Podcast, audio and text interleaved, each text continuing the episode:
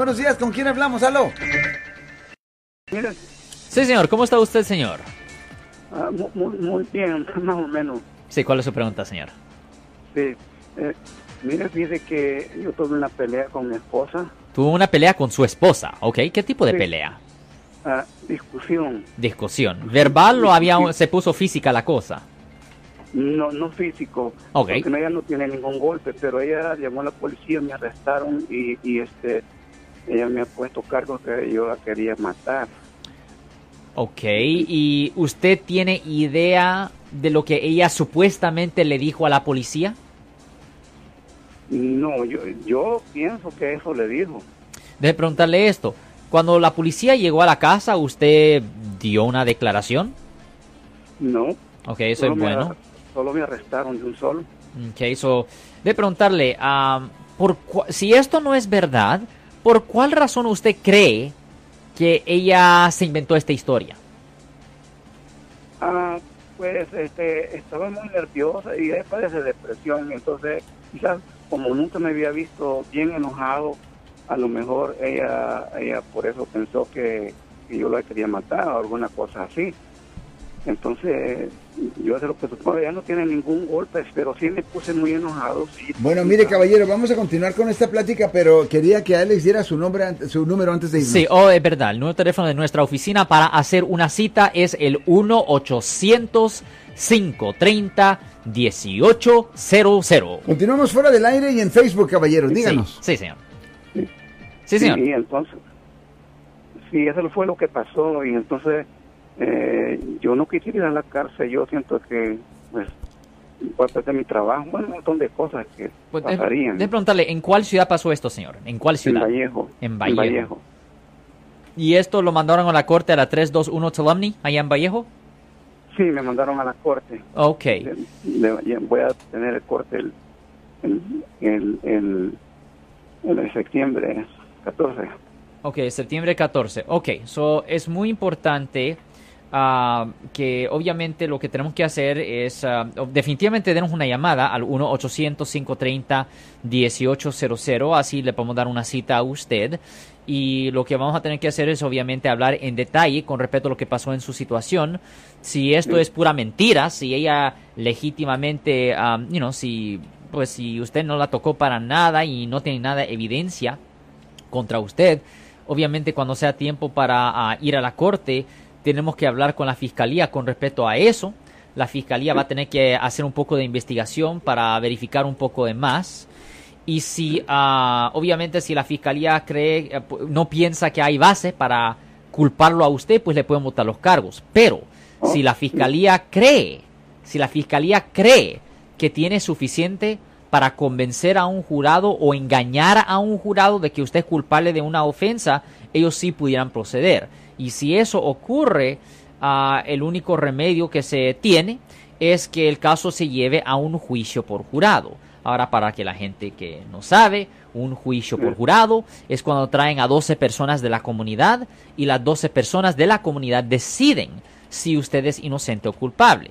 Y si después de escuchar la evidencia, si ellos determinan que usted es inocente, ahí le votan los cargos, señor. Y si, y si, me, y si me condenan. Bueno, ahí esa es la cosa, ¿me entiende? Por eso, antes de ah, llevar el caso a un juicio por jurado, se tiene que pesar los riesgos basado en la evidencia que existe y también en la oferta que se puede obtener de la oficina de la fiscalía.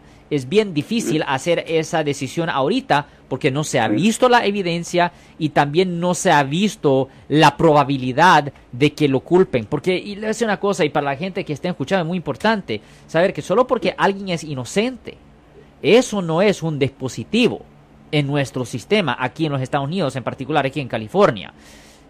Todo es basado en el nivel de credibilidad de la evidencia. Si la fiscalía no tiene suficiente para convencer a un jurado de la culpabilidad, los cargos, adiós. Pero si la fiscalía sí tiene suficiente para convencer o engañar a un jurado de la culpabilidad, no pueden encontrar culpable de algo. Eso es bien riesgoso. Tenemos que estudiar el caso y también va a ser necesario contratar a un investigador privado Yeah. para ver si el investigador privado puede sacar algo inconsistente a lo que la policía ya tiene. Oh, y este, y disculpe si ella me quitara los cargos. Ella no puede quitar cargos. Eso es un mito que mucha gente tiene. La víctima, alguien que no es un fiscal, alguien que no es un fiscal, no puede quitar cargos. Solo la fiscalía pone los cargos y quita los cargos.